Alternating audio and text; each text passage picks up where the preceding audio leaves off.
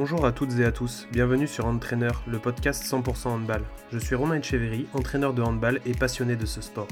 Je suis impatient de vous emmener au contact de personnes qui font le handball français. Entraîneurs, joueurs, arbitres, tous ces acteurs qui font notre sport.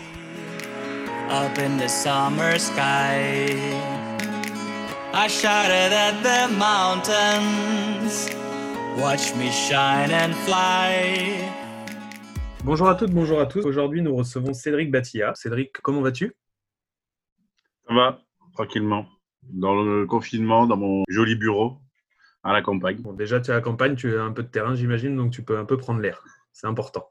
Oui, je peux prendre l'air, je suis tranquille. Présente-toi pour euh, nos auditeurs. Bonjour, Cédric Batilla, salarié au comité départemental de handball de l'Allier. Je suis agent de développement, euh, c'était- je fais office de couteau suisse. Agent de développement, je gère tout ce qui est développement du handball, je m'occupe de la coordination de la filière masculine, de tout ce qui est le passeport allié, enfin bon, des, formations aussi, en tant que salarié dans mon activité pro. Je travaille en collaboration avec la Ligue sur l'arbitrage, euh, mise à dispo et sur les pôles féminins et masculins de- d'Auvergne. Depuis dix ans, je suis euh, entraîneur des gardiens de but. Et bénévolement, je suis euh, bénévole au petit club à côté de chez moi, à Saint-Pourçain, où je, je- j'interviens sur les moins de 11, moins de 13 masculins, moins de 15 masculins, et un peu les bébés. Est-ce que tu peux nous dire un petit peu les clubs par lesquels tu es passé? Je suis passé par euh, Molusson, je suis resté longtemps, à Saint-Pourçain où j'y suis, mais j'ai pas joué. Agen, à je suis passé à Marmande. Après, j'ai eu une coupure. Comment t'es venu au handball? Moi, je suis venu au handball. Je suis venu au handball parce qu'il y a un- mon meilleur ami de l'époque a commencé le hand. Il m'a emmené et puis j'ai continué le hand. Et pas. À Vichy, dans la cité. Il y a le club, il était à côté de la cité. Ça a été l'occasion de faire une activité en plus encore ensemble. On va parler un petit peu de l'entraînement. Donc, on a compris que tu avais une spécificité, c'est que tu étais salarié de comité, donc pas forcément en club et donc pas forcément des entraînements euh, récurrents en semaine, même si tu es bénévole à 100%. Tu interviens plus sur les sélections. Quelles est pour toi les choses qui sont intransigeantes à l'entraînement, enfin sur lesquelles tu ne transiges pas, sur lesquelles tu, qui sont inaliénables, sur lesquelles toi tu peux pas passer, qui pour toi sont indéboulonnables de l'entraînement? Moi, il y a plusieurs choses. Mais ça, ça n'engage que moi. C'est le plaisir que doivent prendre les pratiquants par l'activité. J'entends par, par là que la séance, elle appartient aux joueurs, elle appartient pas à l'entraîneur. Donc, c'est pas l'entraîneur de guider, euh, téléguider, euh, faire les choix à la place des joueurs. Donc, du coup, comme le dit un formateur connu, euh, Max Jaguedou, que les gens ils vivent une branche du handball et pas euh, qui, vivent un moment passé avec un entraîneur. Ça, y a plaisir. Après, le deuxième, c'est les enchaînements cognitifs. Alors, moi, j'entends par enchaînement cognitif. C'est euh, c'est différent des enchaînements de tâches. Plus ciblé sur, euh, sur la motricité. Les enchaînements cognitifs, c'est que quand j'ai une action, j'en ai toujours une autre à faire. Quand mon passage est fini, j'ai toujours un moment où je dois réfléchir. Soit sur de la vidéo, soit sur du travail analytique, des tableaux, des choses comme ça.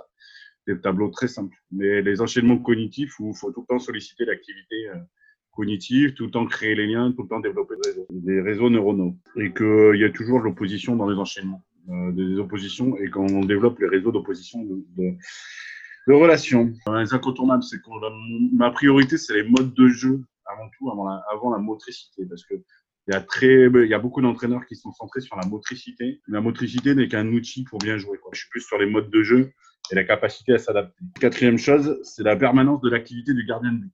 Je pense que les gardiens de but, il faut tout le temps qu'ils soient sollicités, soit sur des aspects moteurs, soit sur des aspects perceptifs, soit sur des aspects psychologiques. Et puis, c'est déjà pas mal. Concernant tout ça, comment toi tu mets en place ton entraînement? Alors pas dans la salle, hein, mais euh, en amont. C'est-à-dire, euh, est-ce que tu te poses sur un bureau avec un stylo, un papier? Est-ce que plutôt euh, tu es dans la réflexion tout le temps? Est-ce que tu as des outils particuliers pour préparer tes entraînements ou tu le fais entre guillemets à l'ancienne? Ça dépend le contexte. Dans le contexte bénévole, je prépare pas forcément mes séances parce que souvent je suis à l'arrache quand j'arrive à l'entraînement. Donc, j'ai pas eu le temps de préparer, machin, je suis sur mes acquis. Et quand je suis sur les moments d'excellence, entre guillemets, je suis un, bah, je suis, je suis un bon élève, quoi. Je prépare mes séances, je suis ma planification. Je prends le temps de réfléchir à ce que je veux, euh, ce que je veux, ce que, ce que les enfants doivent développer. Et souvent, je me pose avec la plaquette et puis je bricole, je bricole, je cherche, je cherche, je cherche. Après, euh, j'écris. Alors moi, je suis, quelqu'un qui a besoin d'écrire pour retenir, donc j'écris beaucoup du coup. Quel euh, conseil tu donnerais à un entraîneur qui débute? Je sais que tu as fait pas mal de formations d'entraîneur, donc euh, tu dois avoir euh, plein de conseils à donner, mais quel est pour toi le- l'essentiel, en tout cas, ce qui ressortirait le plus? Moi, les conseils que je donnerais aux entraîneurs qui débutent, là, ces derniers temps, euh, tu vas comprendre. Ces derniers temps, il y a beaucoup de BPGEPS qui sortent sur un fonctionnement d'emploi Kleenex. Du coup, les gamins, ils passent, ils viennent, ils acquièrent de l'expérience, mais souvent, ils sont livrés à eux-mêmes dans les clubs. Du coup, ils se construisent une carapace, quoi, qui est liée à leur contexte euh, au club où on leur demande d'être euh, efficaces, performants dans l'entraînement par des résultats. Donc les gamins, ils sont un peu seuls, du coup, ils se construisent un peu une carapace, une estime de soi qui est, pas, qui est un peu biaisée, soit elle est trop, soit elle est pas assez. Moi, ce que je leur dirais, c'est qu'il faut qu'ils soient ambitieux, dans le sens positif de l'ambition, de ne pas être un requin. Ambitieux dans le sens d'avoir envie de réussir quelque chose, de se placer dans un mode de recherche, dans la construction d'un projet. Si tiens, j'ai des moins de 13, ben, plutôt que de, de rester sur mes acquis, d'être un despote, ben, tiens, mon projet c'est dans deux ans, il faut qu'il soit là, machin, machin, et réfléchir à ça. Et puis, ça n'empêche pas d'avoir plusieurs degrés d'ambition quand même. Après, il faut, je dis qu'il soit humble et ouvert. Ouvert dans le sens où si je reste ouvert, je peux encore acquérir la connaissance. Si je me ferme, je suis comme un vase plein et la prochaine goutte qui arrive, elle ne rentrera pas dans le vase, elle va tomber. Du coup, donc rester ouvert, humble, parce que euh, dans ce boulot-là, tout ce qui est face à face pédagogique, il euh, n'y a, y a, pas de vérité parce que chaque humain est unique.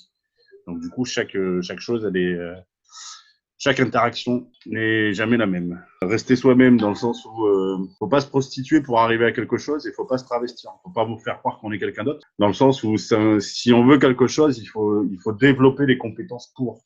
Il faut il faut pas aller se vendre euh, comme j'ai fait pendant longtemps et ce qui est très présent dans notre métier. Et dernièrement, devenir éducateur avant de devenir euh, entraîneur. Il faut d'abord éduquer les gens par la manière de s'entraîner, par la manière de vivre, dans le vivre ensemble, avant de chercher à les entraîner. S'ils sont bien éduqués sur le savoir s'entraîner, ça devrait passer, du moment qu'on reste ouvert. Alors, une petite passerelle par rapport à ce que tu as pu nous dire sur ta présentation. Tu t'occupes des gardiens de but. Explique-nous un petit peu ce, que, ce qui se cache derrière ça, parce que c'est quelque chose qui, à mon avis, est assez inconnu des entraîneurs euh, dans leur globalité. Alors là, c'est toujours pareil, c'est un langage que moi, c'est ma vision à moi euh, depuis mes 10 ans, 11 euh, ans d'expérience au pôle, sur les pôles et sur les compètes.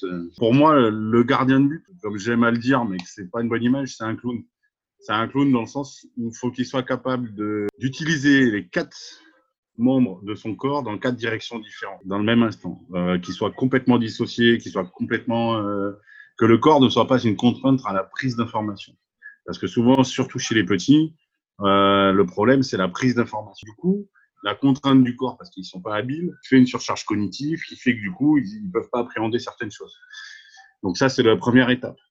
Euh, chez les petits, chez même tous les gardiens débutants, la priorité, c'est l'aisance corporelle, comme j'appelle ça, euh, qui devient un outil au service de la prise d'information et de la vitesse de déplacement pour mieux se placer. Et du coup, dans une séance, comment je l'organiserais euh, Enfin, moi, sur l'aspect gardien, c'est confortable. Quand c'est sur, sur, les structures, bah, il y a des tireuses, et voilà, c'est prévu pour. Chez les filles, on a l'alternance entre d'un côté le duel tireur-gardien et de l'autre côté le duel gardien-tireur. Euh, chez les garçons, c'est à peu près la même chose. Ben. Sur les sélections départementales, euh, on est un staff euh, qui s'élargit de plus en plus.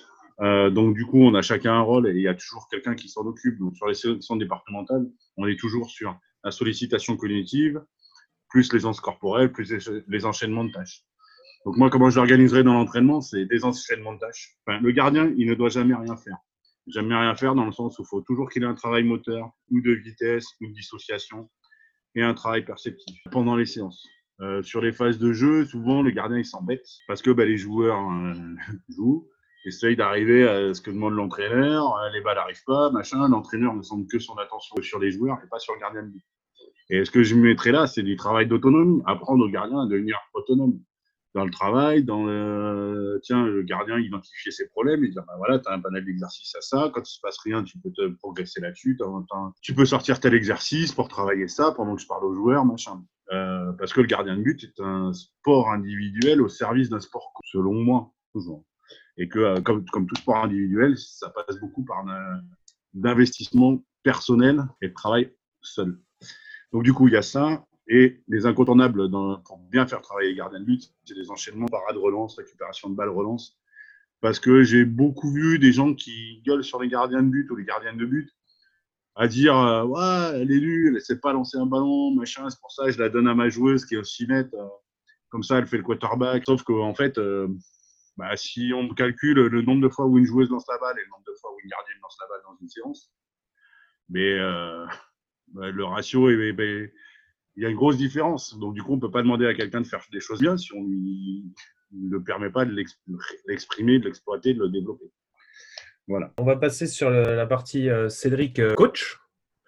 Donc, même si on a compris que ça t'arrivait moins souvent maintenant. Justement, pareil que pour l'entraînement, quelles sont un peu les clés pour toi du coaching? Euh, Qu'est-ce qui, toi, en match, t'habite quand tu coaches une équipe? Par quoi tu passes? Pour résumer le manager, je ne manage pas beaucoup. Si, un peu les week-ends quand je travaille pas les équipes bénévoles.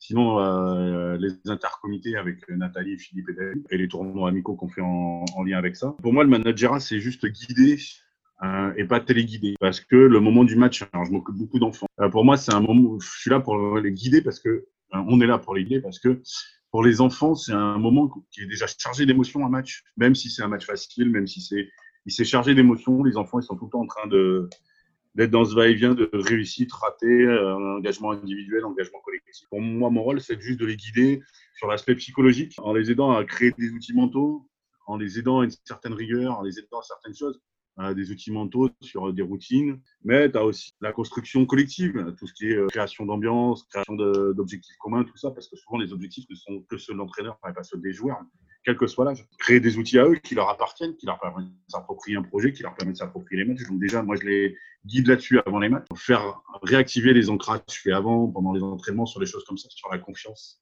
sur l'estime de soi et sur l'engagement. Et puis, euh, le deuxième aspect, c'est plus des aspects techniques euh, en management. C'est plus euh, être utiliser l'aspect technique pour encourager ou pour transformer le joueur les aspects techniques collectifs ou individuels. C'est plus, c'est plus ça. Euh, plutôt que surcharger le gamin d'infos, il faut on fait toujours avec Nathalie, David et Philippe, on fait toujours appel aux ancrages qu'on a construits chez les enfants. On ne cherche pas à réinventer le monde. C'est tellement compliqué dans leur tête quand ils jouent que si on rajoute des infos, ça sert à rien. Notre approche, c'est celle-là. Utiliser les référentiels communs. En gros, si je peux synthétiser, c'est utiliser les référentiels communs pour les guider, les rassurer. Et puis, si on travaille bien l'entraînement, eh ben, on gagnera les matchs. Est-ce que Cédric est le même coach qu'à ses débuts? euh, parce que je suis même coach qu'à mes débuts. Pour ceux qui me connaissent depuis longtemps, ça va les faire rire. Transformer mes envies de transmettre, qui me rendaient rageux, qui me, mettaient hors de moi, en envie de comprendre, d'analyser et de faire apprendre et de mieux éduquer les, pratiquants. Euh, tout ça, ça demandait beaucoup de travail. pour être bienveillant, pour les emmener à réussir, euh, pour emmener les pratiquants à réussir. Euh, parce que euh, on était enfin, quand on débute souvent on est dans le téléguidage où on, on s'efface ou machin parce qu'on veut pas dire de bêtises ou alors on pense qu'on sait trop et on dit trop de bêtises. Au début j'étais comme ça, j'étais rageux et maintenant je suis plus euh, dans l'accompagnement, la bienveillance, l'écoute. et surtout, c'est pas moi qui les fait changer, c'est eux qui changent. Et tu es devenu un coach un peu plus apaisé, alors, si on comprend bien. Ouais, c'est ça, je suis plus apaisé. je suis dans une positivité exigeante. Sur l'aspect gestion d'équipe, planification, alors forcément, tu as tu interviens en tant que bénévole euh, sur euh, des équipes de jeunes. on sait que tu as, pu entraîner des seniors par le passé. Euh, comment toi, tu vois une planification sur une saison? Est-ce que tu serais plutôt partisan d'une planification au trimestre, une planification à l'année, une planification à la semaine? Je ne sais pas comment tu vois les choses. C'est compliqué de répondre à ça parce que, notamment, je suis dans un club quand même. il y aurait deux types de fonctionnement si on rentrait dans le détail classique, les planifications sur les sélections, les CPS, tout ça.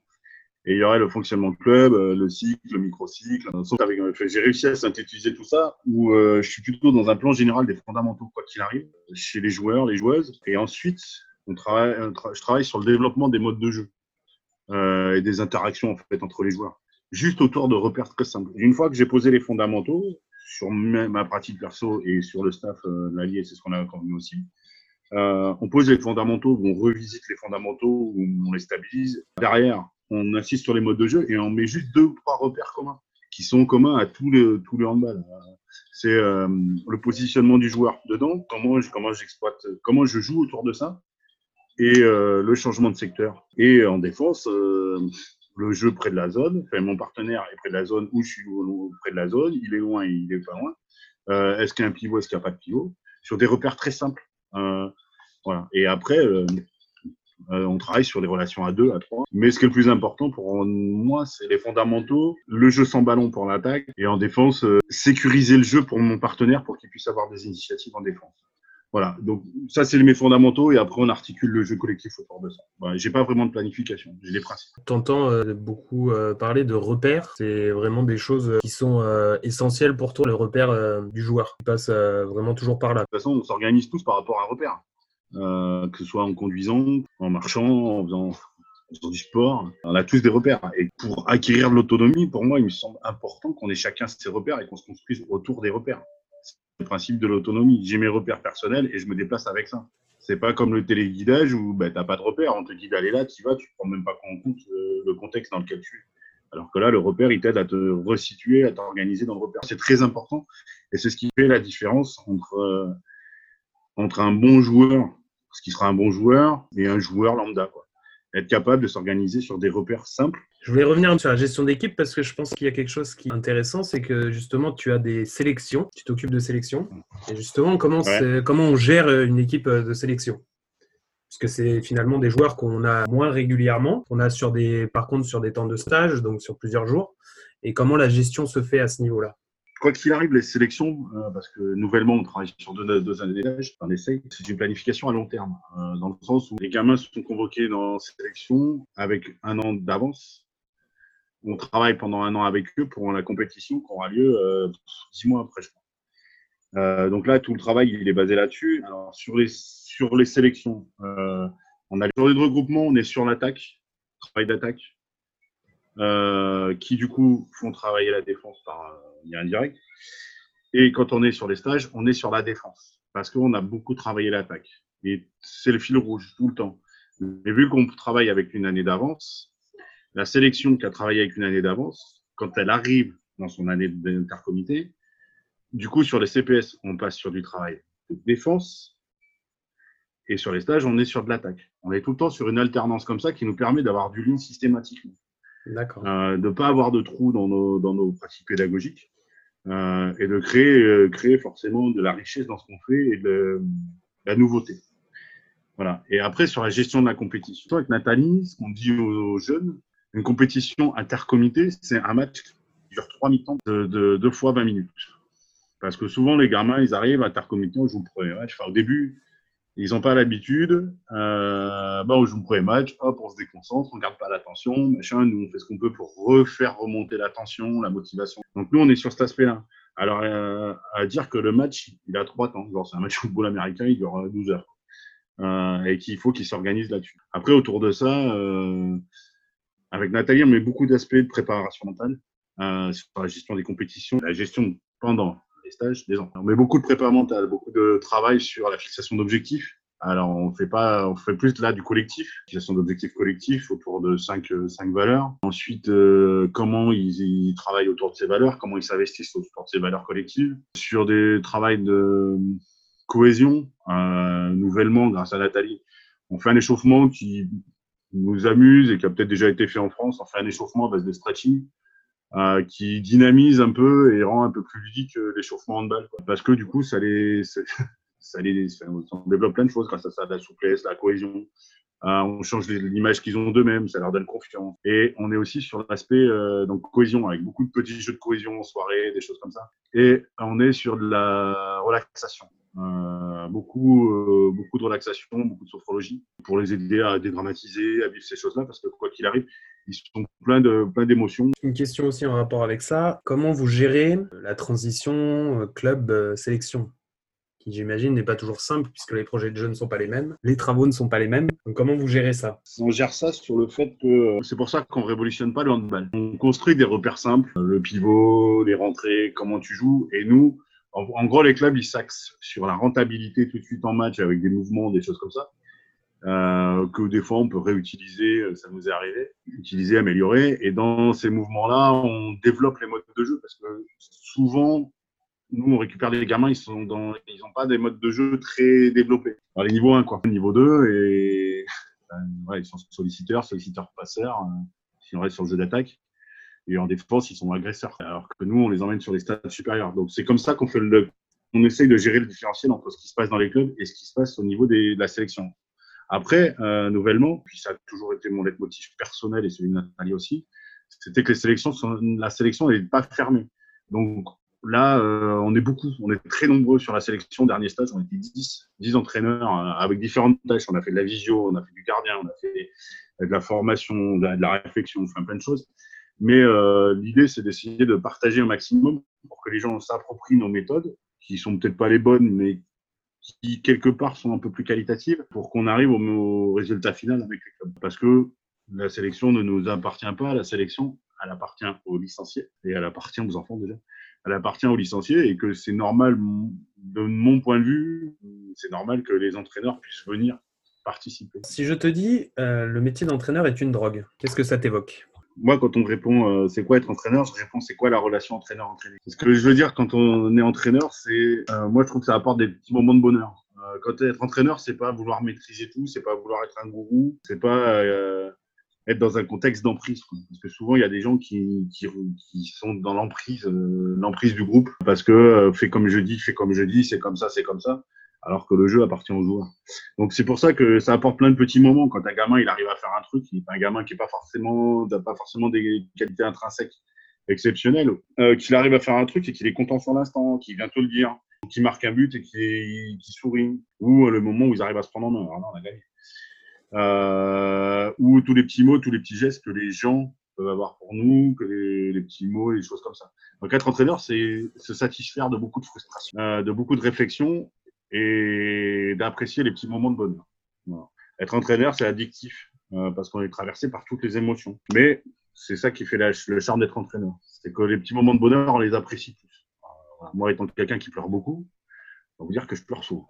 Je peux en témoigner. Quel regard tu portes sur l'évolution du handball français? Alors, quand je parle d'handball français, je ne parle pas forcément du gratin, mais plutôt euh, du handball bah, que toi, tu côtoies tous les jours. Euh, je ne serai pas objectif, mais je vais quand même le dire. Je ne suis qu'un parmi tout, le système. Mais pour moi, la structuration que je qu'on vit depuis 4 ans et les fusions, qui sont, qui sont euh, des choses qui ont été imposées, fait que J'habite dans un petit département. Avant la fusion, on était en constante évolution de notre nombre de licenciés. On avait atteint notre record avec un peu plus de 500, je crois, euh, peu plus de 1500. Et depuis la fusion, depuis trois ans, on a perdu 300 licenciés.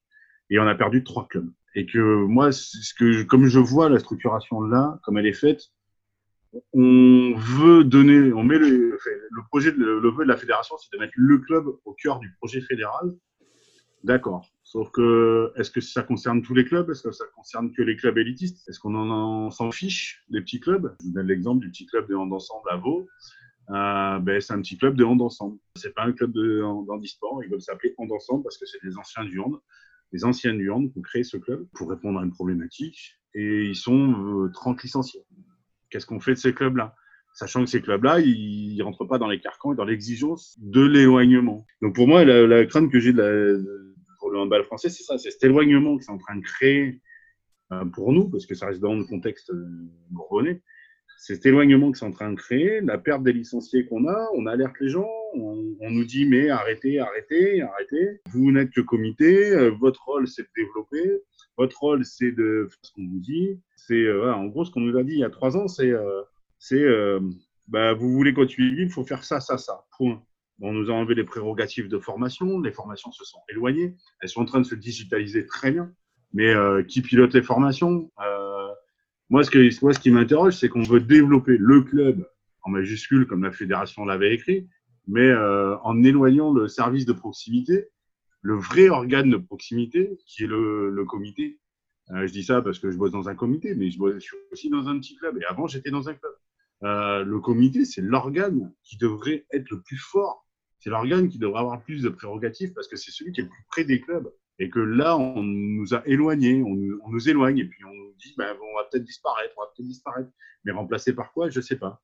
Euh, moi, c'est ce qui me fait peur. Pour les petits départements, parce qu'il y en a beaucoup de petits départements. Alors, si c'est une volonté de faire que l'élitisme sur le modèle américain anglo-saxon, très bien. Mais, euh, mais prévenez-nous et prévenez ces gens-là qui passent pas leur vie. Moi, ce qui me fait peur, c'est qu'il y a beaucoup de gens qui sont en train de donner de leur temps et de l'envie et qu'on est en train de leur. Ils nous disent qu'ils vont arrêter. Euh, là, on a trois clubs fermer. Je disais, il y en a un quatrième qui va fermer à la fin de l'année. On ne sait pas comment faire, on ne sait pas comment agir pour le maintenir. Euh, donc, du coup, moi, ça me. Moi, c'est plus ça qui m'inquiète. C'est euh, la structuration. C'est quel, quel, sens on veut donner à la structuration? S'il y a un sens caché, euh, qu'on soit clair, disons-le à tout le monde. Pour toi, la problématique des grandes régions a, a été quand même euh, néfaste euh, à l'évolution du handball. Pour le département d'Allier, oui, il a été néfaste parce que dans la région Auvergne-Rhône-Alpes, on est, euh, on est limitrophe avec cinq départements. Euh, et que euh, pour moi, pour nous, c'est néfaste. On nous a mis un écran de fumée qui était les kilomètres. Regardez, vos équipes font moins de kilomètres qu'avant. Eh, Forcément, elles ont moins de matchs. Ils ont moins de matchs, donc forcément, elles font moins de kilomètres. On est dans un monde où les gens consomment de plus en plus. On est dans un monde où les gens, ils aiment bien l'instantané, ils aiment bien les choses euh, rapides. Et on, éloigne tous les gens. Bah, plus, on est éloigné, euh, loin des yeux, loin du cœur, et les sentiments, ils meurent. Donc, euh, plus on sera loin, moins il y aura de licenciés. C'est comme ça que je résume la situation. Merci Cédric. On va revenir à quelque chose d'un peu plus léger. J'aimerais que tu partages avec nous une anecdote, joueur, entraîneur, comme tu le souhaites. Quelque chose euh, qui t'a marqué pendant ta longue carrière, quelque chose que tu aurais envie de partager avec les auditeurs? J'en ai, des millions d'anecdotes parce que j'étais, un- je suis un personnage sans, sans, sans arrogance. Je suis un personnage euh, Haut en couleur. euh, haut en couleur. Euh, J'en ai des milliers d'anecdotes. Une anecdote qu'on me reproche souvent, c'est euh, à Saint-Doulchard, euh, avec le DSM, un match où mes copains, euh, mes copains joueurs de champ, parce que j'étais gardien de but, euh, bah, ils sont nuls. Bah, ils sont nuls, mais moi aussi, du coup, je suis nul. Et qu'au bout d'un moment, à force d'avoir 17-0 au bout de 17, au bout de 10 minutes de jeu, ben, je m'assois par terre et que j'ai arrêté de jouer. Je suis le seul gardien, j'en profite. Je l'ai fait chier. Ça, c'est pas une belle anecdote. Mais euh, ça m'a fait vriller que mes joueurs soient pas capables de se faire plus de deux passes à l'engagement. Euh, ça, c'est une anecdote dégueulasse. Euh, une belle anecdote, c'est avec Romain euh, Echeverry, votre, votre animateur. Euh, c'est quand on a organisé tous les grands stades dans l'Allier en 2017, où on a fait comme des oufs, on a fait pratiquer à 3500 enfants des écoles primaires de l'Allier du handball euh, sur des séances de 6 à 8 séances et que on a organisé à nous deux euh, alors on a été aidé par les salariés de club qui pouvaient nous aider sachant qu'il n'y en a pas beaucoup ça a été dit euh, on a organisé un grand stade à Moulins, un grand stade à Montluçon, dans trois gymnases différents, un grand stade à Vichy, dans deux gymnases différents sur deux jours. Et l'anecdote qui est belle là-dedans, c'est quand on allait distribuer les papiers et les t-shirts et qu'on allait dans des, des on s'arrêtait dans des trucs de restauration rapide et on bouffait comme des porcs dans la voiture. Ça, c'est une belle anecdote parce que c'est un grand moment de la vie qu'on a vécu tous les deux, notamment à Moulins, dans le parc des expos, où euh, on a fait venir, je sais plus combien ils étaient, euh, tracer les, ouais, je crois, trucs comme ça, tracer les terrains, euh, préparer les buts, euh, tout ça. On a inventé un nouveau concept de but. Euh, ça, c'était bien, c'était une, une grande aventure humaine. Euh, voilà. Après, moi, l'anecdote que je mettrai ensuite en terminant, pour moi, la vie est une aventure. Et que, et que quoi qu'il arrive, la vie est une anecdote en elle-même. Et que je vis les choses comme je les ressens. Donc, je donne ce que je reçois. On est méchant avec moi, on est hypocrite avec moi, je me comporterai pareil. Comprennent ceux qui veulent. Si tu avais un joueur ou une joueuse, je pense que tu as fait un peu plus de handball masculin, donc on va peut-être plus partir sur un joueur, euh, à retenir de ta carrière d'entraîneur qui t'a marqué, qui tu nous citerais? Si je devais prendre le joueur le plus, le plus doué que j'ai eu, euh, c'est Loïc Charbonnier. Euh, dans les savoir-faire, dans la capacité cognitive. Si je devais prendre le, le plus grand gâchis, c'est Timothée Schultz. Euh, en garçon, Timothée Schultz, parce que euh, problème de cadrage et qui était un gardien de la génération 98 exceptionnel. Euh, qui, bon, bref, aurait pu avoir une très grande carrière. Si je devais prendre une fille, c'est Loane Tuel, qui est une, fille attachante qui, pendant quatre ans, m'a fait briller au pôle fille, euh, avec ses humeurs, avec ses envies, avec son anglais que je pipais pas un mot parce qu'elle est bilingue. Elle, c'est un gâchis aussi, parce que partie aux États-Unis, double nationalité, et le contexte de la vie fait qu'elle a arrêté euh, son entrée dans l'équipe nationale américaine et qu'elle a arrêté. Si je devais prendre un joueur attachant, il y en aurait deux, c'est des garçons. Ce serait Jules Picofort, un jeune qui un jour à l'entraînement a voulu me lancer un ballon derrière la- dans la tête pour s'amuser en venant par derrière, euh, parce que c'était un jeu entre nous. Soren Friedrich, qui, qui dans le système affectif euh, était, devenu mon ombre. Euh, au pôle fille, Mais j'ai des gardiennes sont toutes attachantes. Lucie, là, qui vient de quitter le pôle, est une fille adorable, euh, qui a toujours fait ce qu'elle avait à faire. Un des joueurs qui m'a marqué, c'est Enzo Pellissier, qui a fait centre de formation d'Istre, euh, qui, la dernière, sa dernière année au pôle, c'est je ne savais plus quoi faire. Euh, enfin, il était tellement dominant sur les tireurs que euh, ben, chaque séance de spé gardien était résolue en un quart d'heure. Parce qu'au bout d'un quart d'heure, les joueurs mettaient plus un but. Valentin Blanchet. C'est un garçon, il y a eu débat pour son entrée au pôle Auvergne qui là est au centre de formation de Dijon. Euh, c'est un garçon qu'on a fait rentrer en tant que gaucher parce qu'il était, c'est un préambidex, donc il a joué pendant deux ans et demi gaucher à l'aile droite, qui au fur et à mesure du temps a été redéplacé sur aile droite demi-centre et qui au bout d'un moment a été ailier gauche ailier droit demi-centre et qui du coup a jamais emmerdé le monde, a toujours fait le bon soldat et qui au bout du compte de la génération 2001, c'est le seul qui accroche à un centre de formation. Parce qu'il a, il a, il a fallu le pousser pour qu'il ouvre les portes. Il y a un nouveau concept dans l'émission qui Ouais. est euh, la question de l'invité précédent. L'interview d'avant a été euh, réalisée par Alexandre Flambeau et du coup, il a tenu à te poser une petite question. Donc, tu vas pouvoir lui répondre et après, à ton tour, poser une question à notre futur invité dont je communiquerai le nom. Alors, sa question, c'était qu'est-ce qu'il faudrait qu'il fasse pour que tu deviennes chauve et rasé? Que moi, je devienne chaud et rasé? Tout à fait. Il voudrait que tu lui donnes un défi qu'il ait à faire pour que derrière, tu te rases les cheveux et la barbe.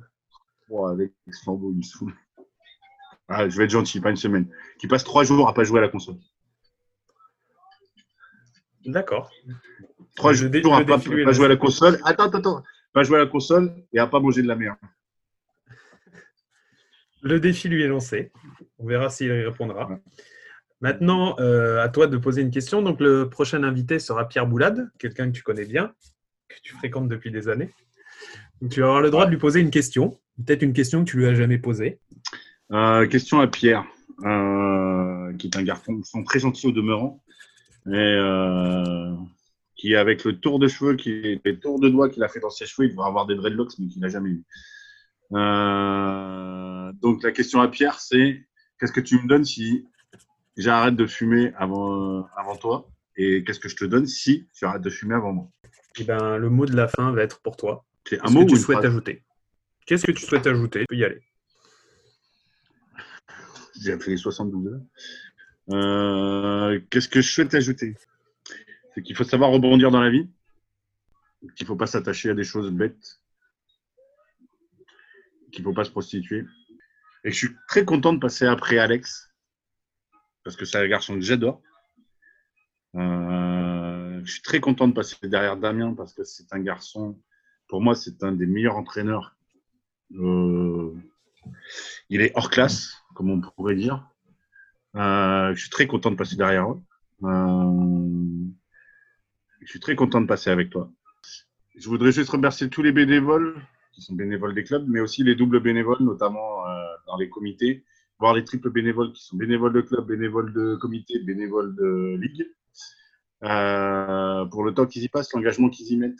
Euh, mon président, Monsieur Jean-Luc Moreno, et Valérie Moreno, Sylvie Girard, Charles Michel, qui est un BAFA, BAFA en encadrement en handball des stages, qui est un personnage bizarre, mais euh, tellement compé- compétent et attachant.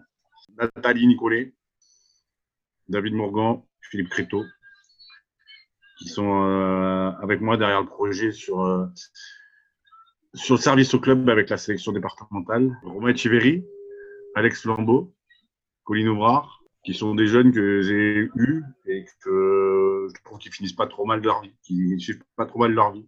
Un peu con, mais on fait avec. Et surtout Alex. Gardez la foi. Et qu'il faut profiter de la nature. Mot de la fin. Merci à toi, Cédric, pour ce bon moment. Et à très bientôt. À bientôt. the thunder and the heavens cried our world torn asunder her heart said goodbye now i'm standing in our ashes feeling the sunshine once again. I moved